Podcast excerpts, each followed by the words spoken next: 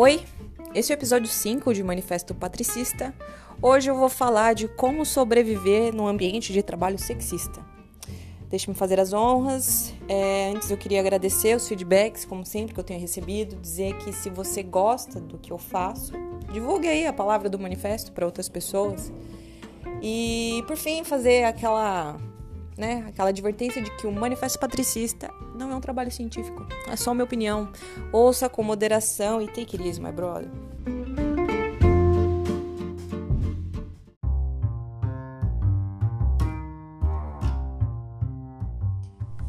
É muito provável que, caso eu siga com esse projeto do podcast, do manifesto, daqui a uns meses eu me arrependa de ter lançado esse episódio agora.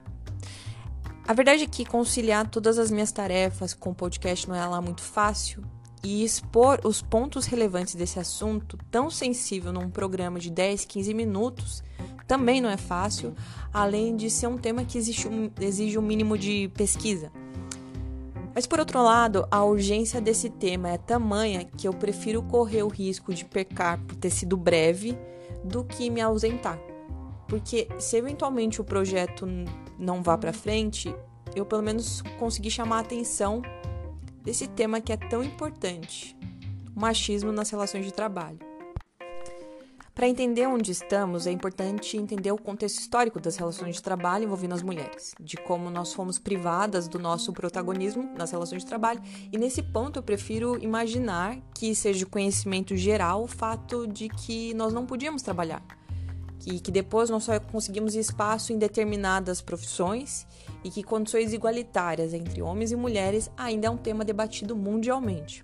Caso não seja do seu conhecimento quantas relações de trabalho foram moldadas de forma diferente entre os sexos, eu sugiro que você procure esse tipo de informação ou pelo menos fique atento quando você consome conteúdos da cultura pop, porque isso é repetidamente demonstrado talvez passe batido, mas, por exemplo, o Madman mostra isso de uma forma que causa enjoo até.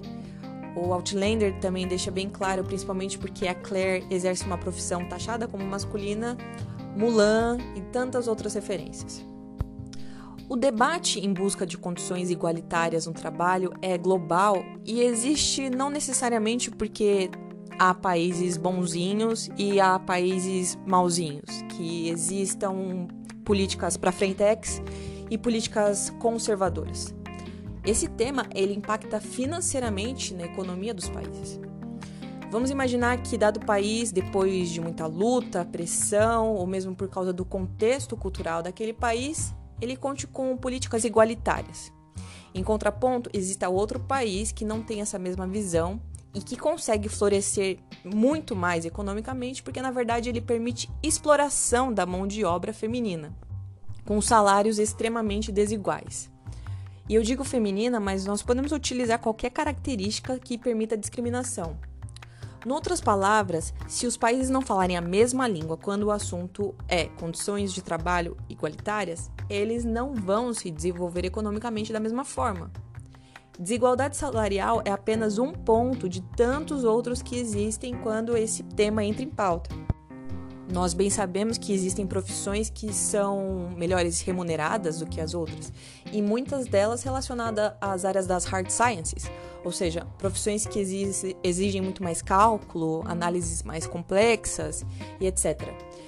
E eu tô falando isso com base no Dataku, mas eu sugiro que você entre numa sala de aula no curso, por exemplo, de ciência da computação, engenharia mecatrônica ou qualquer outro curso visto como cabeçudo e veja o número de mulheres naquela sala, principalmente nos últimos anos do curso. Você vai perceber que elas serão poucas. Desde a mais tenra idade, aliás, antes mesmo da gente nascer, existe a expectativa de gênero. É só lembrar do chá de revelação, por exemplo. E a partir daí nós somos incentivadas a nos portar como meninas, brincar com brinquedos considerados femininos, as bonecas, as casinhas de bonecas, mamãe e filhinha. E eu não vejo problema nisso. Acho que o problema é quando nós somos expostas exclusivamente a esse tipo de estímulo, enquanto os meninos brincam com outras coisas, têm outros estímulos. Eles estão ali preocupados em construir, inventar, desbravar selvas, salvar o mundo. Felizmente hoje pelo menos existe a Barbie cientista. Eu quero acreditar que nós estamos no caminho certo. Mas tudo isso que eu falei até agora são problemáticas facilmente identificadas e voltadas para um, um pensamento macro, para uma questão estrutural. Contudo, como lidar com o machismo ali no dia a dia? Como é que eu sei que eu estou numa situação de desfavorecimento porque eu sou mulher? Eu consigo identificar esses episódios? Daqui para frente eu vou contar com a ajuda do livro Clube de Combate Feminista para expor algumas situações onde nós devemos prestar atenção e intervir. É um livro excelente, fácil, refrescante, então fica aí a, a dica de leitura.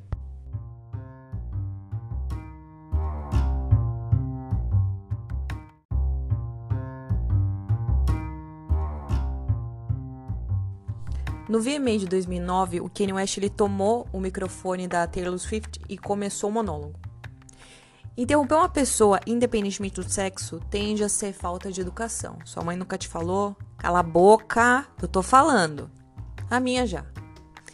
E mesmo quando a gente estuda a técnica de negociação, por exemplo, a dica é que, ao menos que seja pontualmente, com o intuito de levar a discussão para o rumo certo, não se interrompe a pessoa com quem você está negociando, porque além de demonstrar falta de interesse, falta de empatia, ou seja, isso vai ser levado em conta na hora de concluir a transação, você prejudica o raciocínio do interlocutor e uma vez que essa linha de pensamento ela foi prejudicada, a pessoa talvez não seja capaz de exprimir exatamente o que ela pensa e isso pode frustrar o resultado, porque se a mensagem não foi passada como deveria, por sua vez, a interpretação daquele problema vai ser outra.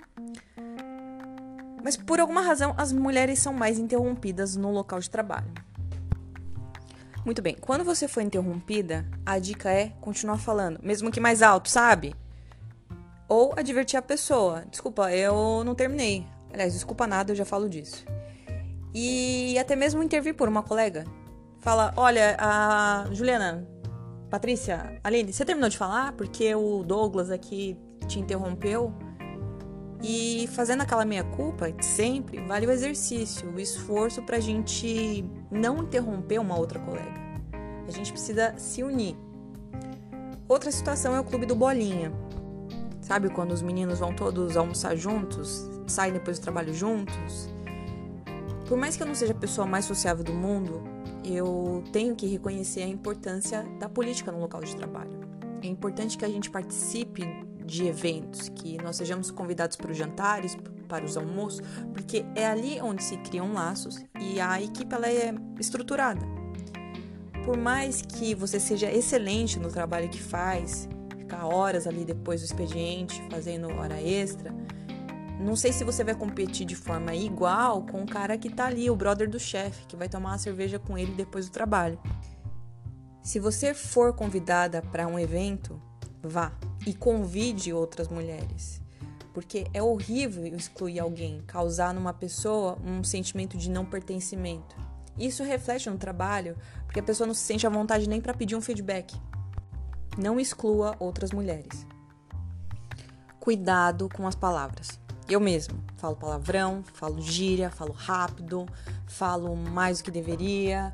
Cuidado tem que ser redobrado no trabalho. É muito importante que a gente consiga se expressar de forma clara, objetiva, assertiva.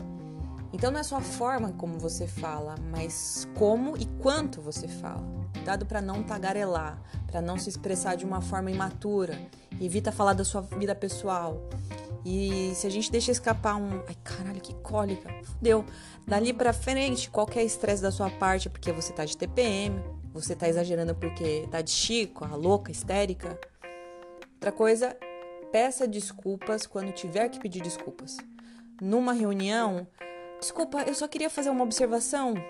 Desculpa, na verdade eu não posso vir sábado porque eu já tinha compromisso. Desculpa, eu reservei a sala de reunião antes. Se você não for responsável por uma situação que mereça atenuação, a desculpa ela não é necessária. Não bastasse tudo isso, a gente tem que lidar com os usurpadores. Sabe quando uma ideia é sua, quando você fala alguma coisa ali no café e alguém reproduz na, na reunião? Deixa claro que aquela ideia é sua. É importante que quando você participe de um projeto, quando você desenvolva, desenvolva alguma coisa, o crédito seja dado, porque é dali que vem as promoções e os aumentos salariais. desmascare as paulas brátios do seu trabalho. Tão importante quanto o que é dito, também é muito importante o que não é dito, o que é implícito. É importante ter uma postura poderosa, ter estratégia. É difícil vencer a timidez, mas às vezes é mais do que necessário. Tente escolher lugares estratégicos na sala de reunião, por exemplo, fazer carão quando preciso. E para ficar mais claro de visualizar, no livro a autora dá exemplos de posturas pouco poderosas. Debruçada no celular, pernas cruzadas com a mãozinha no colo, escorregando na cadeira, aluna tímida com o dedinho para cima. Se você não se sente poderosa, existem técnicas que você pode trabalhar para te ajudar a dar um up na autoestima.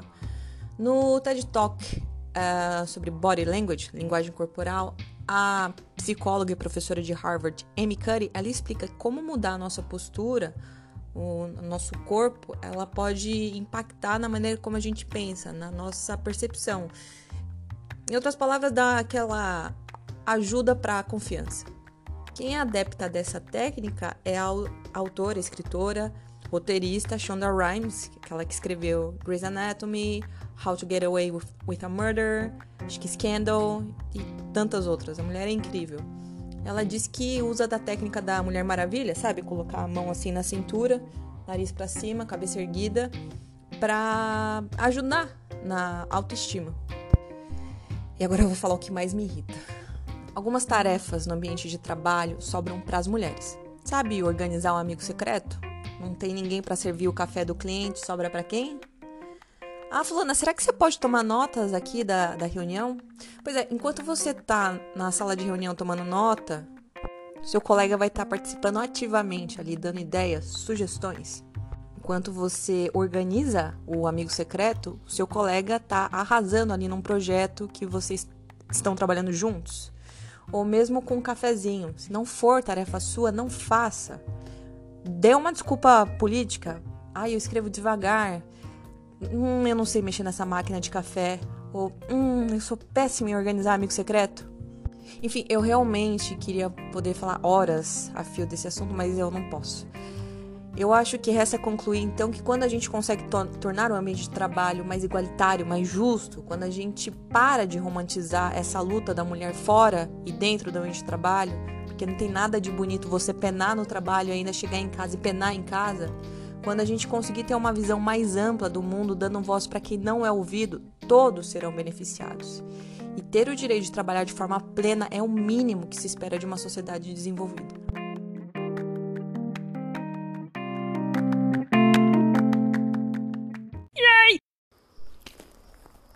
Olha, esse episódio vai ser um episódio meio freestyle, assim, porque eu tô literalmente aqui no meio do nada. Vim resolver uns BOs mesmo. E, sei lá, me deu vontade de falar de situações bizarras. Porque, eu não sei, às vezes eu tenho a impressão que eu sou um para-raio de situação escrota. E é muito doido, né? Sei lá, às vezes, quando eu penso nas coisas mais absurdas que aconteceram na minha vida, e, por exemplo, ah, sei lá, do, quando meu avô faleceu, quando eu fui assaltada, pior ainda de eu ter reagido o assalto. Eu acho que é difícil da gente reconhecer no primeiro momento o, o que que tá acontecendo, sabe? Primeiro eu acho que você tem aquela abstração de tipo, não, isso não, isso não é verdade, isso não acontece comigo. E, e porque, como é curioso de que às vezes a gente trava, né, diante de uma situação bizarra. E aí entra meio que num, numa outra parte do episódio que seria é, respostas imaginárias. Porque depois que você passa pela situação escrota, pela aquela situação que você fala, não, não é verdade isso que está acontecendo, te vem um milhão de possíveis respostas, respostas assim lacradoras na sua cabeça e que na hora simplesmente elas não aparecem. Assim, eu acho que o cérebro realmente precisa de tempo para processar aquela informação e aí dá aquela vontade de voltar no tempo. Puta que pariu, devia ter falado isso. Mas não volta, né? Não volta e aí o jeito é viver com aquela aquela sensação de que caralho, eu devia ter dito, devia ter dito. Isso aconteceu várias vezes na minha vida. Eu o pensamento que eu tenho é assim, se por exemplo, eu eu fosse participar do Big, Big Brother, ficasse famosa, ficasse muito famosa. Cara, eu, tem coisas assim que eu não esqueço. Teve uma mulher, uma gerente do RH de um banco de Arujá, que ela foi muito escrota comigo. Eu tava trabalhando lá de boa, só que a gente prestava serviço pro banco. E ela pegou e falou assim: Ai, é, então, eu tenho uma meta para bater e você tá usando um computador que os meus funcionários deviam estar tá usando. Mano, que louca! Tipo, eu. E a hora que ela veio falar comigo, eu tinha aquele negócio. Eu tinha, sei lá, 16 anos. Eu tinha aquele negócio, né? Ah, o pessoal que trabalha no banco, trabalhar no banco deve ser muito legal. Quando ela veio falar comigo, eu achando que eu tava fazendo um bom trabalho, eu juro por Deus que passou assim pela minha cabeça. Oh, meu pai. Pobre Patrícia. Passando pela minha cabeça. Ai, meu Deus, ela tá vindo falar comigo. Acho que ela vai falar pra entregar meu currículo pra alguém da RH do banco. Caraca, ela tá vindo falar comigo. E ela veio me dar esse, esculacho a título gratuito. E, por exemplo, quando eu fui assaltada, meu, o cara olhou pra mim uma das vezes. Eu fui assaltada mais de uma vez e reagi mais uma vez. Não me orgulho nada disso. A coisa assim, mais imbecil que eu já fiz na minha vida. Mas enfim, aconteceu, né? Justamente por isso. Porque às vezes é difícil você. Como reagir a uma situação escrota? É, o cara virou pra mim e pegou meu celular e falou: perdeu o gatinho e saiu andando. Andando. Pô, é, é de cagar sangue, entendeu? Acho que as pessoas, é o que eu disse no episódio passado, assim, ou retrasado, sei lá. Que às vezes a impressão que eu tenho é que as pessoas ficam te testando. E hoje, por exemplo,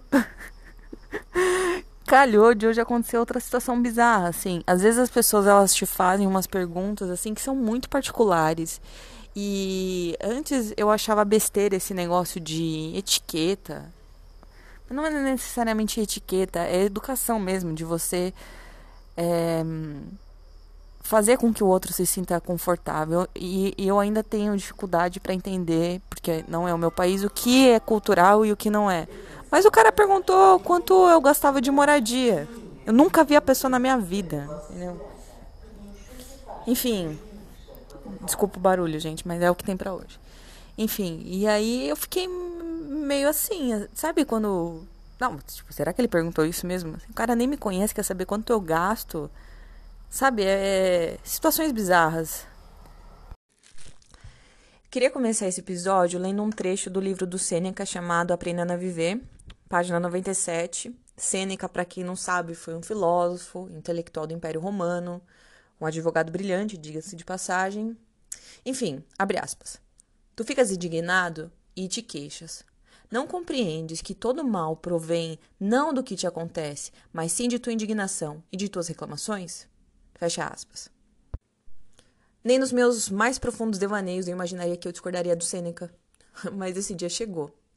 E hoje eu queria falar de uma coisa que eu não sei se a palavra certa é incômodo, mas eu acho que é a palavra que mais se aproxima do que eu sinto e do que eu observo de uma corrente que não é tão nova assim, que é contra as reclamações. Esse assunto casa certinho com hashtag gratidão. Eu vou tomar a liberdade de começar esse assunto com um relato meu, uma experiência pessoal, porque é muito difícil eu me distanciar do que eu vivi, das conclusões que eu cheguei sem explicar esse processo. Meados de 2010, acho, eu me converti a uma religião barra filosofia não teísta que me ensinou muito. Eles falam sobre uma visão humanística, dignidade, igualdade entre os seres humanos, unidade da vida e o seu meio, altruísmo. Eu não vou falar qual religião é, porque talvez eu não tenha estudado, estudado suficiente e tenha focado mais nas pessoas que também eram praticantes e que me ensinavam ali os primeiros passos a serem percorridos nesse caminho dessa religião do que nas escrituras, na lei, como eles chamam. Mas enfim, essa influência existiu e foi o que eu observei. A impressão que eu tinha é que não podia reclamar, porque lá eu fui ensinada de que as coisas acontecem de uma forma que vai te ensinar alguma coisa. Talvez você tenha que passar por isso, então você tem que ser grato por aquela situação. É a filosofia do copo meio cheio. Nesse período, a minha família notou muita diferença em mim. Eu estava melhor. Vocês não estão vendo, mas eu estou fazendo aqui umas aspas invisíveis. A questão é que o fato de eu não exprimir a minha indignação não significa que muitas vezes eu estivesse frustrada, com raiva, detestando aquilo que eu não queria que acontecesse. Só me restava respirar fundo, engolir aquela frustração a seco e pensar que talvez aquilo acontecesse para o meu aprendizado, que coisas boas, coisas boas viriam disso tudo. Basicamente a minha melhora, aspas imaginárias de novo, não era genuína. Eu não estava vivendo uma realidade, eu maquiava a realidade, eu fingia ser alguém que eu não era, que eu não sou, que eu não sei se eu quero ser, eu não sei se eu quero mudar esse traço da minha personalidade, porque guess what? Eu sou uma pessoa crítica. Depois dessa reflexão toda, eu larguei a religião. Eu ainda admiro muito a comunidade, eles têm uma missão muito bonita, mas não é para mim e explico. Um dia, num passado talvez nem tão distante assim, eu estava reclamando para minha mãe do meu trabalho. E ela falou: Fique quieta, minha filha. Fique quieta, pelo menos você está trabalhando e pagando suas contas. Eu disse: Sim, é, é, verdade. Eu sou grata por ter um emprego, de ter como pagar as minhas contas, colocar comida na mesa. Mas não dava para ser num ambiente que aceitasse mais diversidade, que as pessoas se respeitassem mais que talvez tivesse condições mais flexíveis, foi que eu me dei conta de que por alguma razão que eu desconheço, se você reclama, as pessoas têm a percepção de que você abdica da gratidão automaticamente. E eu não podia discordar mais disso, porque eu não acho que são elementos conexos. E mais do que isso, eu não acho que a gente tem que ser grato por tudo. Eu acho que quando uma situação é ruim, é ruim. Ponto. Eu posso aprender com isso? Claro que eu posso. Eu posso ser grata por aqueles ensinamentos? Eu posso. Eu posso levar uma situação escrota com bom humor e fazer aquilo que eu tenho que fazer para não me afetar? Bom, geralmente a gente tem que fazer isso, né? É a única coisa que sobra. A situação ela deixa de ser escrota? Não. Não deixa, porque não existe um filtro que você implanta na sua cabeça e só extrai o que for de bom daquilo. As coisas boas e ruins, elas coexistem. Eu fiquei muito reflexiva também quando eu estava conversando com uma amiga muito querida e ela disse: Desculpa, é, você sabe que eu não gosto de reclamar, eu não quero que você pense que eu só reclamo. E eu fiquei triste, cara, de verdade, porque a única coisa que essa menina podia fazer naquela situação era desabafar, mesmo que fosse reclamando, porque era uma situação difícil e ela não tinha opção. Aliás, a opção dela era aceitar uma situação que era ruim. Eu não acho que o melhor caminho seja cruzar os braços, continuar reclamando e só. Mas eu acho que você pode fazer as duas coisas. Eu acho que você pode trabalhar para melhorar uma situação que você quer mudar e continuar reclamando, porque às vezes é na reclamação que você encontra motivação. Eu não acho que é, tem que ser condenável reclamar. E ainda uma pessoa que não consiga reclamar e agir, eu não posso julgar essa pessoa porque é difícil mudar. E mudança nem sempre depende só da gente. Sem levar em consideração que às vezes as coisas elas demoram para acontecer. E, ou às vezes demoram no nosso tempo, né, na nossa cabeça. Muito frequentemente a gente tem que se deparar com a nossa impotência e reconhecer que ela existe. Não